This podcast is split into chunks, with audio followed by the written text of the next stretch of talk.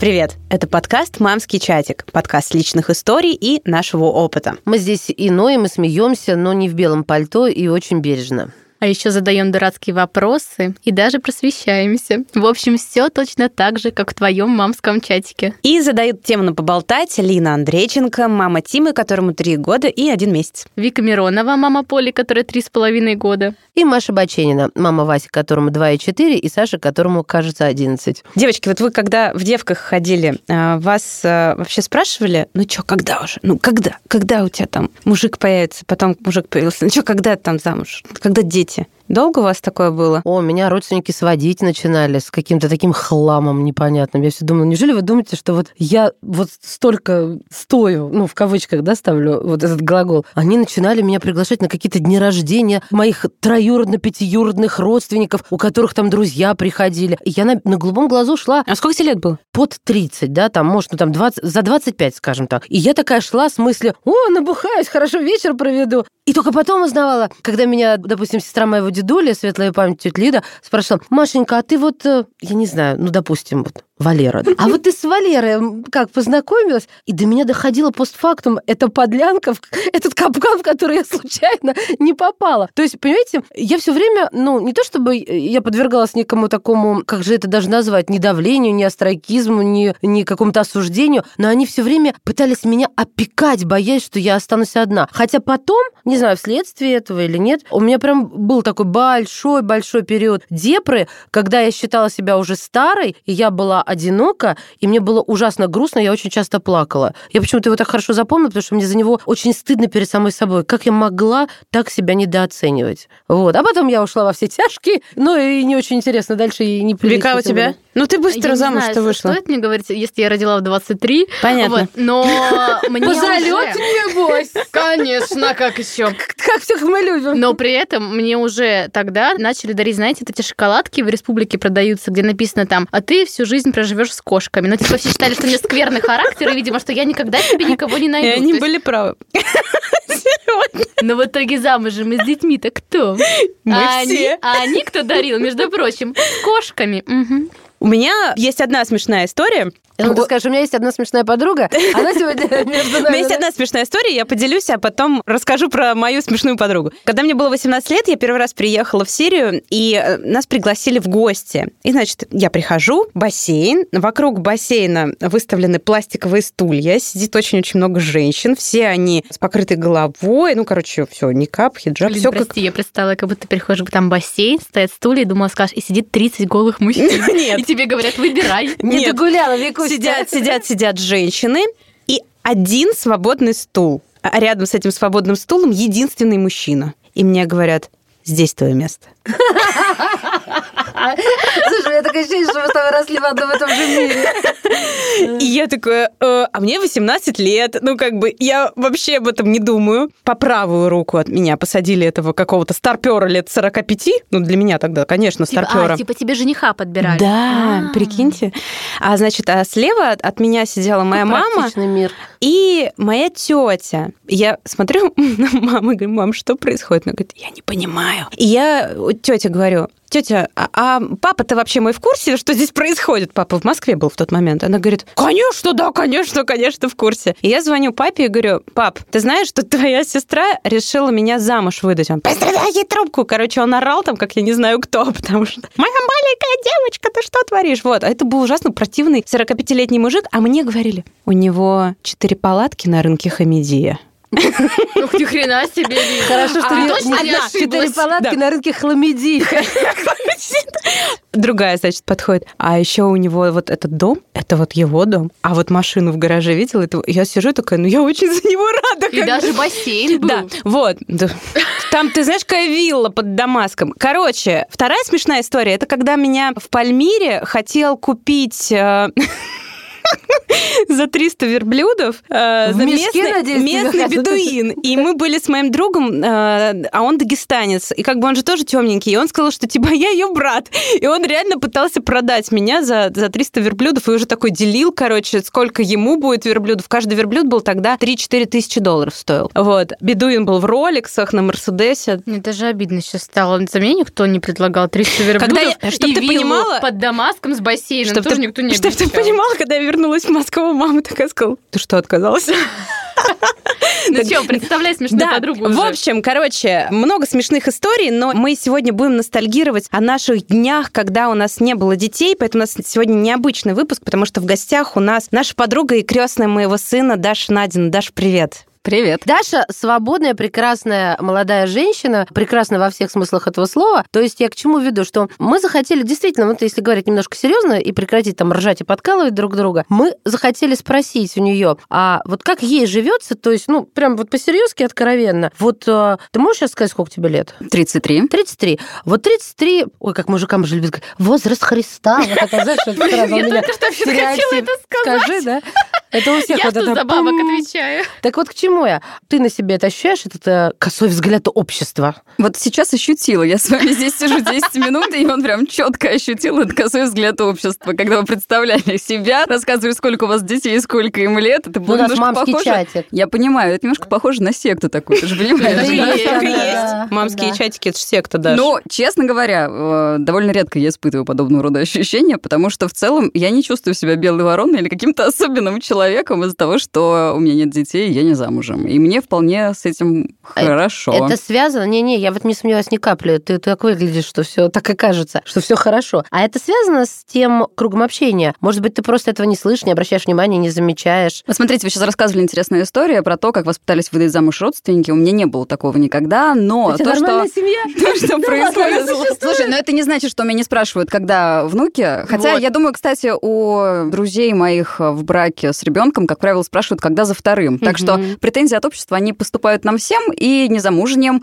и, кстати, и мальчикам, и девочкам, э, незамужним, и женатым поступают эти претензии. Мне мужчины регулярно жалуются на то, что, значит, их тоже травит их семья вопросами, где жена и внуки. Слушай, подожди, а гинеколог тебе не... Вот, короче, у меня была история у одной моей знакомой после 30 или даже ей там было 29, когда она пришла к гинекологу, ей в карте, это, это реальная история, вот наша современная, и написали, что она старородящая. Я, кстати, очень боялась этого. Вот, и ей реально это написали. Слушай, интересно, а сколько лет не было гинекологу? Слушай, ну, у нас врачи не все же молодые, не все там доказательной медицины работают и в 60, и в 50, и во сколько А не сейчас такое работают. пишут? Нет, Да. вот, нет, Я сейчас удивилась уже не пишут, да. потому что когда я в 2019-м, будучи 29-летней, пришла к гинекологу, я реально очень боялась, что мне сейчас скажут, что я старородящая, она мне говорит, то ли с этого года, то ли с прошлого, нам запретили этот термин э, женщинам вот в Ну, вашем писали возрасте, типа знакомой. это типа уже там типа 40 плюс. Прикольно. Я первого родила в 34, а второго в 40 с чем? Что, сколько? И ни разу не была 43. старородящей. Тебя ни разу не назвали старородящей? Попробовали. У меня, по-моему, все на лице написано. Ты что, когда мне там что-то запрещали делать в роддоме, я делала это все на зло. Я ненавижу, когда меня называют, как, как мне не нравится, или что-то запрещают делать. Окей, но так все-таки ты не ответила на мой вопрос. Это потому что твой круг общения такой нормальный, да? Или ты просто, ну, как бы не видишь и не слышишь вот этого, не хочешь? В целом, наверное, правда, круг общения у меня разный, и Мгм. есть много незамужних и неженатых. Есть вы, у которых есть семьи и дети, Так. и э, детские праздники с кричащими детьми. В общем, нет, это все, конечно, есть. Но я не могу сказать, что я испытываю какого-то острого давления общества. Испытываю давление семьи временами. Но в целом у нас, как мне кажется, все-таки есть позитивные какие-то изменения в социальной структуре, что ли. Потому Ну, что... Это был мой вопрос как раз, да, что, может быть, общество у нас изменилось. Не знаю, это хорошо там или плохо, каждый по-своему считает, но раньше, мне кажется, активнее навязывалось, что у женщины обязательно должны быть дети, вот все обязательно. Да, Ну вот создана для семьи. Смотрите, по опросу, кажется, это был в ЦИОМ э, 20 Тогда не или надо 21 рассказывать. года, секундочку, 71% э, опрошенных сказали, что нужно жить в семье с детьми и в браке и все такое прочее, а вот 29% это довольно интересно, потому что там... Это твой круг общения. Там 13% мой круг общения, люди, которые, собственно, не вступают в брак. Ну, нет, там те, кто даже не хотят этого делать. Ага. Порядка 13. Еще 10% говорят, что серийные отношения сегодня с одним, через год с другим. Есть еще некоторые сомневающиеся. Но в целом общество у нас, правда, это меняется. У нас позже вступают в брак, и сейчас средний возраст вступления нормальный, как считается в обществе, для мужчин 28 лет, для женщины 24. Что считается нормальным? Это Подожди. ожидание общества, когда вот к тебе подходит на улице социолог с опросным листом, и он говорит, в каком возрасте нужно женщине выйти замуж. Вот что ты А ответишь? ты свою точку А зрения я вообще не считаю, что кто-то может сказать Социолог тогда берет, вычеркивает. Так, от это я пошла. Зануда. Слушай, ну а надо... Нет, Маш, подожди, да, я скажу, но это важно. Почему есть какое-то устоявшееся мнение или стереотип, что вот ты, допустим, только с 24 можешь выходить там замуж или там рожать детей или что-то еще. У меня исключительно это человеческий фактор. Если я встретила мужчину, за которого захотела замуж, я вышла. Это Если бы я его не встретила, то не вышла. Вика, Это- это, кстати, просто бинго правильный ответ. Когда я училась в школе в 10 классе, у нас был урок обществознания, и у нас э, учительница спрашивала, в каком возрасте нужно выходить замуж. Каждый ответил по очереди. В конце она сказала, поздравляю, вы все неправы, потому что нужно отвечать, когда я влюблюсь и захочу выйти замуж и родить ребенка. Так что, Вика, тебе 5 по обществознанию от Давайте моего учителя. Давайте сразу ответим на вопрос, который может возникнуть у любой девочки, которая сейчас слушает нас. Зачем мы она это слушает? Нет, зачем они нам уже писали? Потому что мы клявые. Может быть, ты не хочешь просто замуж? Слушай, нет, у меня, как у Вики, отношение такое же к этому. Ты Как просто люблю. ищешь. Нет. Человек, ну, как бы ты ищешь человека, за которого хочешь Мы выйти замуж. алкаем, мы алкаем. Ты видел, как мы... Серьезно, я сейчас на ужине у мамы, вот один в один. У Нет, Чур, мам. чур я Нет. папа. Нет, я не ищу никого. Я вообще не считаю, что это правильная позиция кого-то искать. А если ты так будешь долго еще искать? Так она не ищет. Нет, нет, не искать. Вот хорошо. Ты не ищешь и ждешь своей судьбы. Слушай, Когда- дайте ответить на первый вопрос, а потом вот на второй. На самом деле у меня просто... Я не знаю, как у вас, и было бы интересно услышать, что вы скажете, но у меня никогда не было желания и потребности выйти замуж и родить ребенка. Я никогда не пеленала собачек и кошечек, и вот у меня не было такого желания. И сейчас я прекрасно понимаю, что ребенок это очень большая ответственность, это очень большие финансовые затраты, это очень много гемора, на которые решиться можно только под воздействием окситоцина, дофамина и вот всего остального. Скажи по секрету, что может еще что может тебе мужчина какой-то внушить, потому что по доброй воле самостоятельно решиться вот на такое я лично не способна. И я прекрасно понимаю, что если я когда-нибудь решусь э, завести Это семью... должна быть вау, любовь. Нет, это должен быть выброс дофамина очень Ну, я- сильный. А вот смотри, вот э, теперь Викин вопрос очень логично сюда дальше ложится. Вот тебе сейчас 33, ты доживешь до 50, и нет ли у тебя страха, что ты обернешься и скажешь, как я была не права, я сейчас одинока, потому что ты уже не будешь такой красивой, молодой, ну, такой активной, ну, вот, допустим, да? Понятно, что как бы, скорее всего, ты будешь такой же прекрасный, активный и так далее. Просто будут уже все равно силы не те и возможности. Смотри, но на самом деле ребенок как пенсионный план, это тоже схема же не самая рабочая, если так уж говорить. Рожать для того, чтобы кто-то сидел с тобой и Мгм. выслушал твои жалобы, Я не когда тебе... Мне кажется, Маша не про это говорит. не 75, говорила. а про что? А про то, что у тебя больше не будет возможности, вот сейчас у тебя есть возможность еще в длиною в лет 20 при нынешней современной медицине и твоем спортивном теле стать матерью. Вот. Лет Не- 20. То есть Да. она может родить в 53? Конечно. Может. Представляешь, мне сейчас 46 год, я еще могу рожать. Нет, 46 это не С моей 53. фертильностью. И с точки зрения там медицины, там есть определенные риски уже там после 50. Да и в 46 риски, поверь Ну мне, ого-го, вот. какие. Вообще риски после 35 начинают Да, возрастать с поэтому каждым и писали годом. старородящие, что Да. это ради рисков, а не ради того, чтобы тебя там, А, а, оскорбить. оскорбить, как-то, да. да. Так вот, а я говорила не о том, что кто тебе стакан воды принесет или там за твой хлебушек заплатит, а что у тебя этого шанса не останется, а ты вдруг захочешь. Вот нету такого страха, что ты вдруг захочешь, а ты себя этого шанса Слушай, лишила? ну мне кажется, вообще потребность в ребенке, потребность в том, чтобы с кем-то вот делить свои эмоции, любовь и деньги, это вещь, которую ты можешь приобрести всегда. Это не обязательно может быть рожденный тобой ребенок. Ты можешь взять ребенка из детского Вот прямо дома. я аплодирую. Ты можешь, Супер. опять же, заморозить яйцеклетки. Это не самая дорогая процедура и стоит что-то порядка 1150. Вот она, современная женщина. Мне нравится этот А мне подход. нет. Почему? Ну, потому что для меня странно, я не осуждаю, просто мне очень режет слух, когда Даша в один ряд ставит слово ребенок и деньги. Это как тебя несколько раз сквозит. И во-вторых, я рожала не для того, чтобы делиться эмоциями, любовью и деньгами. У меня для этого есть муж, и даже есть там, не знаю, какие-то близкие друзья, с кем я могу поделиться, и могла раньше. Тут, наверное, вопрос... Ну, вообще, я, кстати, всегда, даже там в подростковом возрасте, я всегда знала, что я хочу детей. Я не знаю, откуда у меня это есть. У меня был младший брат, которого мне с головы хватало, и не скажу, что я испытывала только радостные эмоции от общения с ним, ну, как, как и любой подросток, наверное. Но как-то во мне это всегда было. И поэтому для меня ребенок, ну, знаете, даже, может быть, прозвучит банально, но мы же должны все как-то размножаться, продолжать жизнь. это же Оставлять так круто. Это же, так, это же так круто, когда ты можешь создать человека и сделать там его лучше, чем ты, твои родители, как-то попробовать его, не знаю, внести в этот мир и жизнь немножко другим, надежда на лучшее общество, и ты, может быть, к этому причастен, это как-то так глобально и прикольно, А вот мне пусть, кажется. мне кажется, сейчас будет интересно послушать. Лина, ты тоже всегда хотела быть мамой, вот этой семьи? Нет. Я Скажи хотела быть э, военкором и бегать э, с фотоаппаратом под пулями.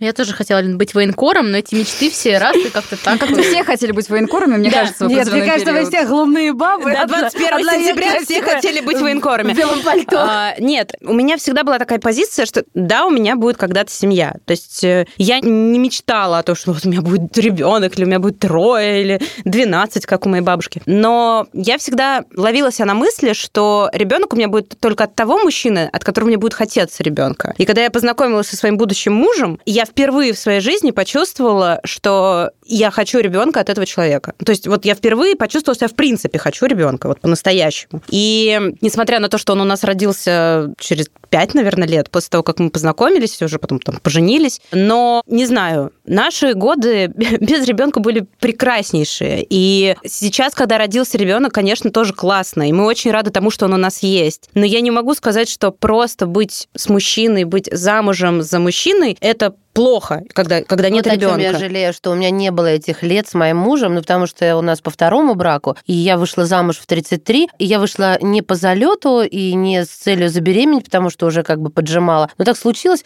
у меня какая-то повышенная фертильность, мы решаем завести ребенка, это получается с первого раза. Ну, Вот у прям нас вот- тоже я сейчас так не было. шучу вообще ни разу. Вот прям мы решили, вот пример с Васей, да, что нам бы надо второго.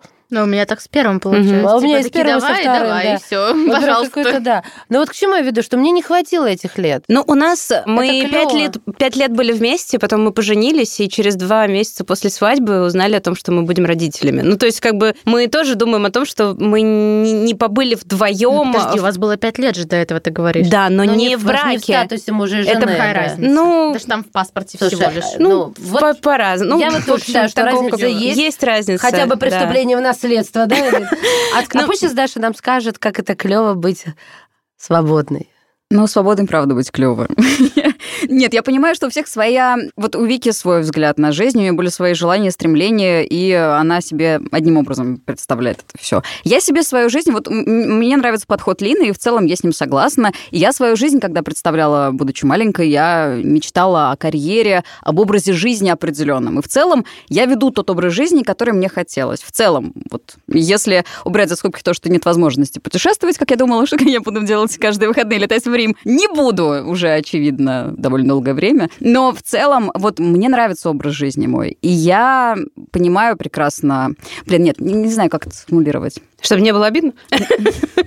Да ты не бойся, уже все поняли, какая ты, поэтому давай мочи. Какая-то классная. Меня устраивает мой образ жизни, он мне правда нравится. И быть свободным действительно здорово. И ходить на свидание здорово, и с кем-то встречаться здорово, и путешествовать здорово. И на самом деле я не вижу вот этого противостояния. Вот у нас семья и дети, а вот у меня детей нет, семьи нет, и мы какие-то разные. Я так не, Не, мы считаю. тоже так не. Мы ведем не. Да, разный тоже. образ жизни, безусловно, и у меня больше свободного времени для того, чтобы а, куда-то больше, ходить, да, да. больше И ухаживать за денег собой больше, несмотря на то, что тут и, кто-то... и больше денег. не И я понимаю, что есть, безусловно, какие-то преимущества. И в вашей жизни есть свои преимущества, другие просто. Девочки, и а это вы нормально. себя несвободными? Вот Я, Лина и да, Маша. да, конечно. Ну, я не то чтобы не свободна, я считаю, что я обременена чем-то. А Да. я имею право сказать, э, что я не свободна, э, именно вот этим словом обозначить, потому что у меня э, больше детей, и один из них школьник. Ну, вам яркий пример, не потому что я пытаюсь на себя медаль повесить. У Саши вот сейчас, сегодня последний день триместровую закрыть по русскому языку. И если бы не моя мама, фиг бы я здесь с вами сидела и болтала, потому что я пока понимаю, что я еще должна контролировать то, что войдет в аттестат. Для меня это имеет значение, это уже другая тема для разговора. И я не свободна в своем выборе. Я должна пойти и проконтролировать, что он там тят. Слушай, а может, дело в том, что ты довольно... опять же- Деспотично, да? Нет, нет, нет. Может быть, дело в том, что ты вступила в брак уже после, будучи довольно продолжительного периода, когда ты была одна, и как раз очень свободна и в, в своем выборе, А, и в то есть я, я нагулялась, ты имеешь в виду? Ну, это Ты и бы перегуляла, может быть. Тоже верно.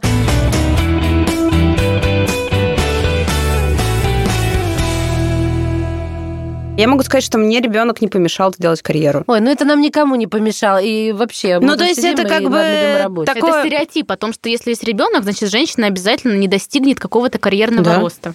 Слушайте, Слушай, ребят, дело мы не в стереотипе. не Нет, подожди, это немножко другая история. Дело не в стереотипе. Все-таки есть определенные социальные реалии в нашей стране. Есть стеклянный потолок, есть липкий пол. Есть вот базисные проблемы, с которыми сталкиваются все женщины. Если ты выходишь, ну, там сейчас у тебя один ребенок. Если э, женщина захочет двух или трех детей, то, безусловно, возникают вопросы на работе, декрет, соответственно, ты уже не сможешь так активно двигаться по карьерной лестнице. К сожалению, это вот реалии, которые есть э, в нашем обществе. К сожалению, в нашем обществе женщина зарабатывает меньше на 30%, отчасти еще из-за того, что, ну, она, если что, уйдет в декрет, поэтому, собственно, вот мы будем продвигать лучше мужчину А я считаю, по что у нас карьерной сейчас лестнице, и ему больше платить. век женского лидерства, как говорит мой муж. И женщины доказывают как раз-таки обратное. У меня есть примеры известных личностей, которые... Я девчонкам говорила. Она родила, и на следующий день она уже была, сидела на совещании совета директоров, потому что Я, для кстати, нее не это думаю, важно. что это хорошо сидеть Я- на нет. следующий день после родов Слушай, я не говорю, что это хорошо. Я это в контексте того, что даже третий ребенок при твоем активном, огромном желании не может быть помехой для карьеры. Мне кажется, Да, просто в но- совете директоров хорошо э, зарабатывают, поэтому она Нет, но может в- себе позволить. я соглашусь здесь с Дашей, что все-таки в нашем обществе есть такая проблема, потому что сейчас э, некоторые мои подруги, которые э, выходят из декрета и пытаются найти себе новую работу, на собеседованиях э, сталкиваются с вопросом, замужем ли вы, есть ли у вас Это дети. тупые руководители, потому Но, к что сожалению, потому что а, в женщины- сферах- Большинство людей тупые. Да. тупые. Ну, к сожалению, в сферах, в которых они работают, э, задают такие вопросы. И девочка несколько месяцев не могла найти работу, Обалдеть. хотя она профессионал.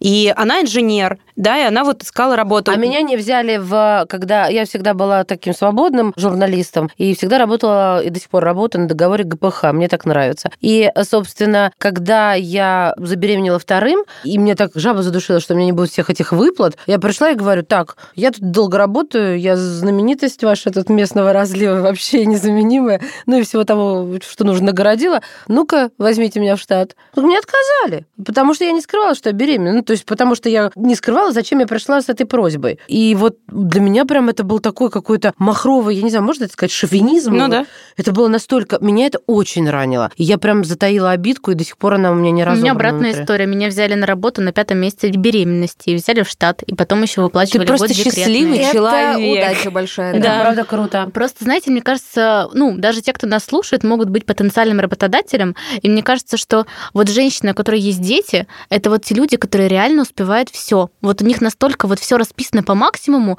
ну, по крайней мере, из тех, Кстати, из того круга, зерно, которого я да. знаю. Ну, то есть она, если она успевает заниматься ребенком, да, она там жена и хорошая мать, еще и классный специалист, да, у которого есть там хорошее резюме, она работала раньше, да надо брать такого человека с руками и ногами. Блин, я работаю уже после декрета сколько, не знаю, ну сколько. Ну, полгода Сколько работаешь. работаю, до этого работала на фрилансе, да, и даже когда был маленький ребенок, когда я делала большие проекты, я ни разу не написала, ой, у меня там заболел ребенок, ой, я там что-то вот не успеваю. Я на прошлой неделе первый раз такое сделала. Ну, как бы, Да, ну вот, это яркий пример того, о чем Наш я общий говорю. друг э, поменялся со мной сменами, и все. Ну подумала, не вот. больно. Возвращаясь к вопросу о предрассудках, на моей первой или второй работе, ну вот когда я начинала только, у нас э, платили девочкам, на одной позиции были мальчики и девочки, да, стартовые, и девочкам платили меньше, процентов на 20. И главный редактор, женщина, объясняла это, ну, не особенно стесняясь, что тем, что мальчикам нужно платить больше, им же семью кормить. При том, что нам всем по 20 лет, ни у кого нет семьи, мы Это все было давно. вместе, Ну, это значит, же это женщина ну, дура. слушай, да, я, я понимаю, Вик, что я старше тебя, но это было не так уж и давно. Не так уж и давно это было. И э, вот эта вот позиция шовинистическая, безусловно, она в обществе есть. У нас вообще странная история про то, что представляют себе традиционное российское общество люди каким-то одним образом, а живут в немножко других реалиях. Вот мы живем все в реалиях, где женщин очень много во всех отраслях. Женщины прекрасно справляются со своей работой и делают ее лучше, чем мужчины, очень часто. Но при этом все равно есть э, какое-то вот социальное восприятие того, что женщина ненадежна, женщина может родить, женщина истеричка, у женщины ПМС и Но мы прочее, движемся прочее, все прочее. равно в нужном направлении, в правильном, потому что у меня в моем окружении не всегда, не везде, но есть какие-то улучшения по этому поводу. Вот нет этих стереотипов абсолютно. И Я щас- мы, мы чуть-чуть уже вот как-то улучшаем. Я сейчас просто мемчики вспомнила смешные после 21 сентября, что те компании, которые э, не брали женщин на работу, сейчас такие, О, нет. Я у тебя как раз, по-моему, их и видела. Да, да, У меня коллега смеялся, говорит, ну, наконец-то сбудется твоя мечта, в эфире будут одни женщины сидеть, да?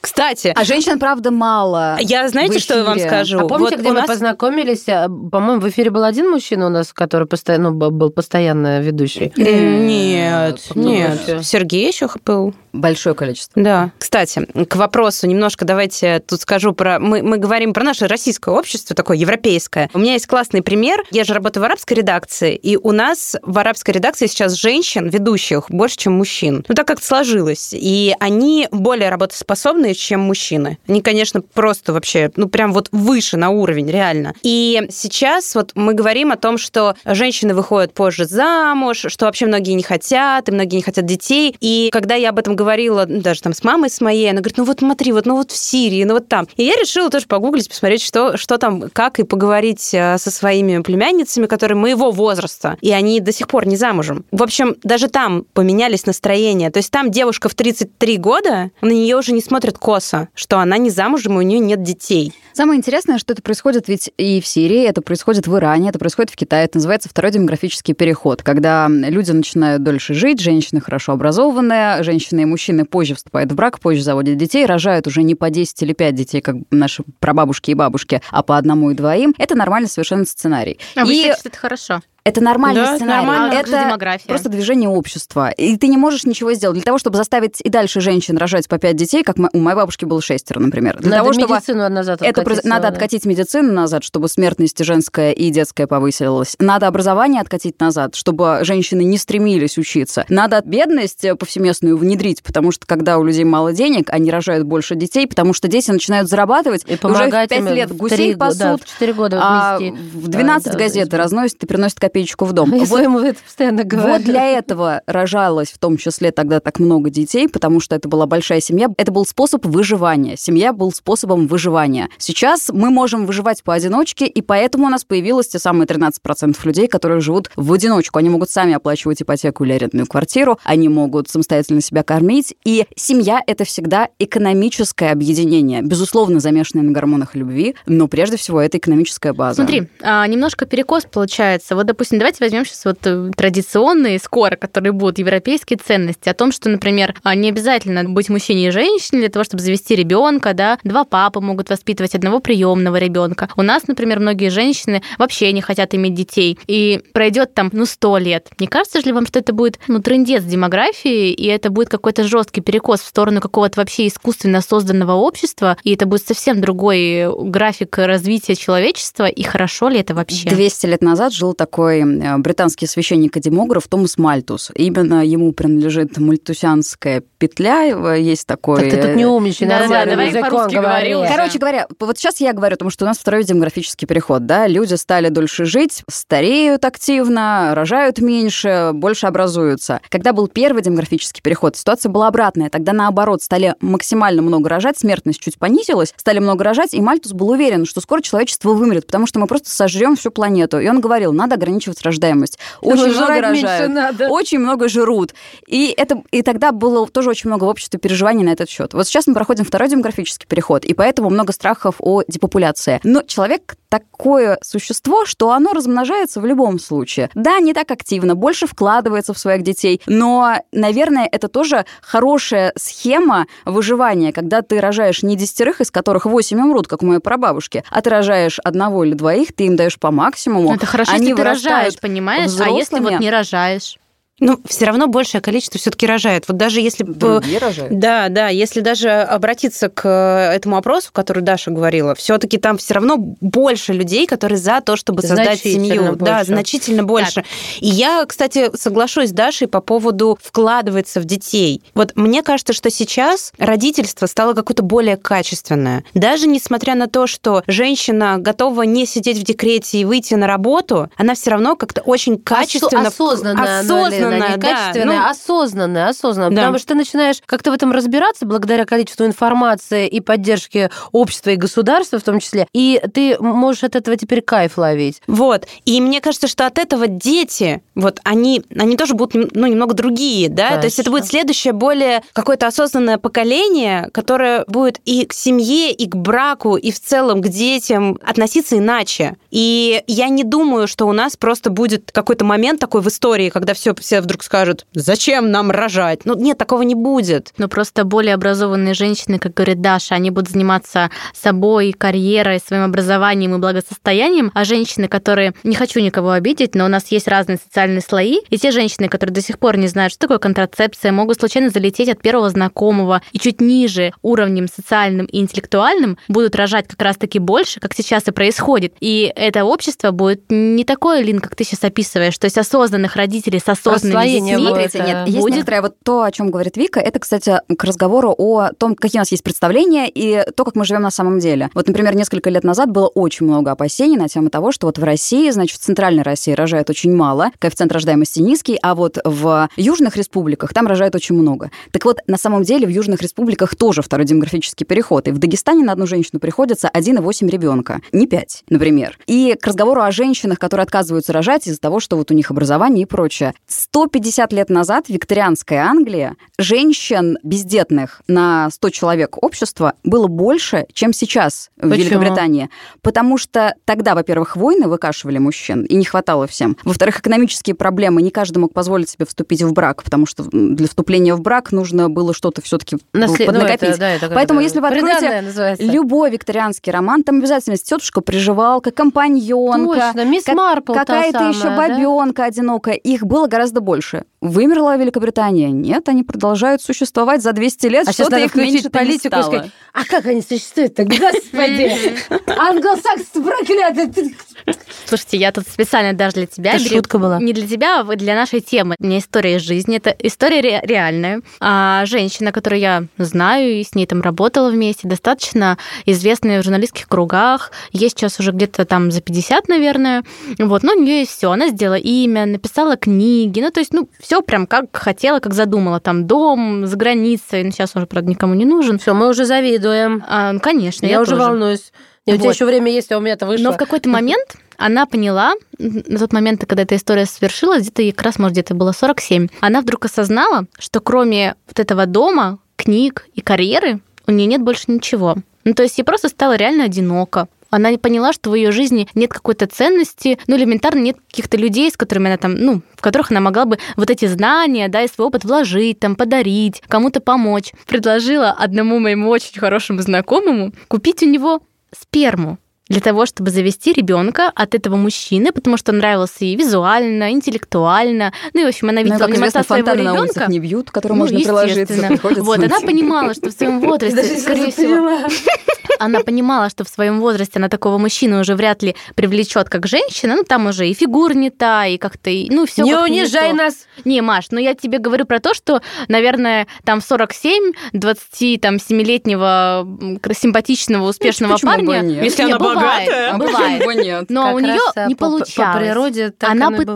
бывает. Так в итоге она родила А, или нет, Нет, она пыталась его сначала обхаживать. И в итоге она предложила купить сперму. Он, естественно, не продал, ну потому что как-то это the странно. fuck, это прям Мгм. какой-то, да? Ну, вообще-то это странно. Есть банк спермы, что бы Ну, да. Вот, так вот, Нет, пусть но она идёт в- хотела проверенного Она хотела, да. Ну, как бы иди в банк спермы, пожалуйста. Ну, Это как я бы для, понимаю. для моего Мгм. знакомого было странно, чтобы он... Ну, он ту женщину не любит, да, он Мгм. как бы не видит в ней там ни жену и даже там ни друга. И чтобы его ребенок, ну, это же будет его ребенок тоже, потом жил отдельно, Сознательный мужчина. Вот сознательный мужчина, кстати. Да. То есть, блин, Не а все такие так? Мог бы взять бабки. Смотря сколько, Вот. мало чему? значит. К чему эта история? К тому, что, мне кажется, ты как раз не ответила, этот вопрос тебе задавала Маша, но я зашла немножко через историю, чтобы было более понятно. Не боишься ли ты, что когда тебе исполнится лет 50, и ты, ну, вот правда, ну, не встретишь своего мужчину, да, и не получится у тебя завести детей, не боишься ли ты оглянуться и понять, что, блин, что теперь делать? Идти сперму покупать Слушай, или в банк идти? Ну, во-первых, я считаю, что покупать ни к чему, и найти источник можно всегда. Какая ты оптимистка. Это во-первых. Во-вторых, бывает же по-разному. Бывает, что женщина... Вот у меня были тоже истории такие, что в какой-то момент, около 40, вдруг осознала, а потом проходит время, а оказывается, что ребенка-то она не рожала все эти годы не просто так. Она просто этого не хотела. Она его, конечно, любит, но крики ей тяжело переносить. Оставить его не с кем. Потому что проблемы возраст уже не тот. конечно. А еще потому, что она пожила по-другому, а у нее был другой образ жизни довольно долго. И если она не хотела столько лет ребенка, это было не просто так. Я вообще считаю, что люди делают то, что они хотят. Все, что я хочу, я делаю. Если я чего-то не хочу, я этого не делаю. Поэтому, когда ты нельзя в какой-то момент оказаться в точке, оглянуться и прозреть, потому Ну, что вот все, что ты делаешь, прозрела. ну, значит, это инфантильное было отношение к своей жизни, в принципе. Потому что то, что ты делаешь, ты делаешь Ну для чего-то. Слушайте, я еще хотела обозначить для слушателей то, что а, вот осталось без осовершения в твоем случае. Про детей мы выяснили, а про замужество как? А замужество — это, наверное, неплохо и прекрасно. Я хорошо отношусь и к браку, и к детям. И когда-нибудь я, наверное, все это решусь. Ну, то есть, короче, ты не child-free. Нет, я не child-free. И, кстати, я вообще надеялась, что ты это слово не будешь использовать, потому что в начале сентября внесли законопроект в Госдуму, согласно которому пропаганда child-free среди несовершеннолетних в России станет уголовным преступлением. А кто тут несовершеннолетний? А мы поставим 18 плюс на выпуск. А ты, да, там поставь, да. Там э, много кто что ставит.